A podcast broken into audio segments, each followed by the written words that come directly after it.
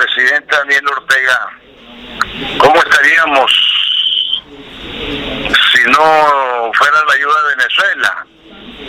Entonces él me dijo, eh, eh, eh, él me dijo, no estaríamos tan bien, pero siempre tendríamos con qué trabajar, porque 500 millones de dólares que se robaban, 500 millones que malversaban, y otros 500 millones de dólares que se perdían por allí, podemos trabajar con 1.500 millones de dólares y avanzar.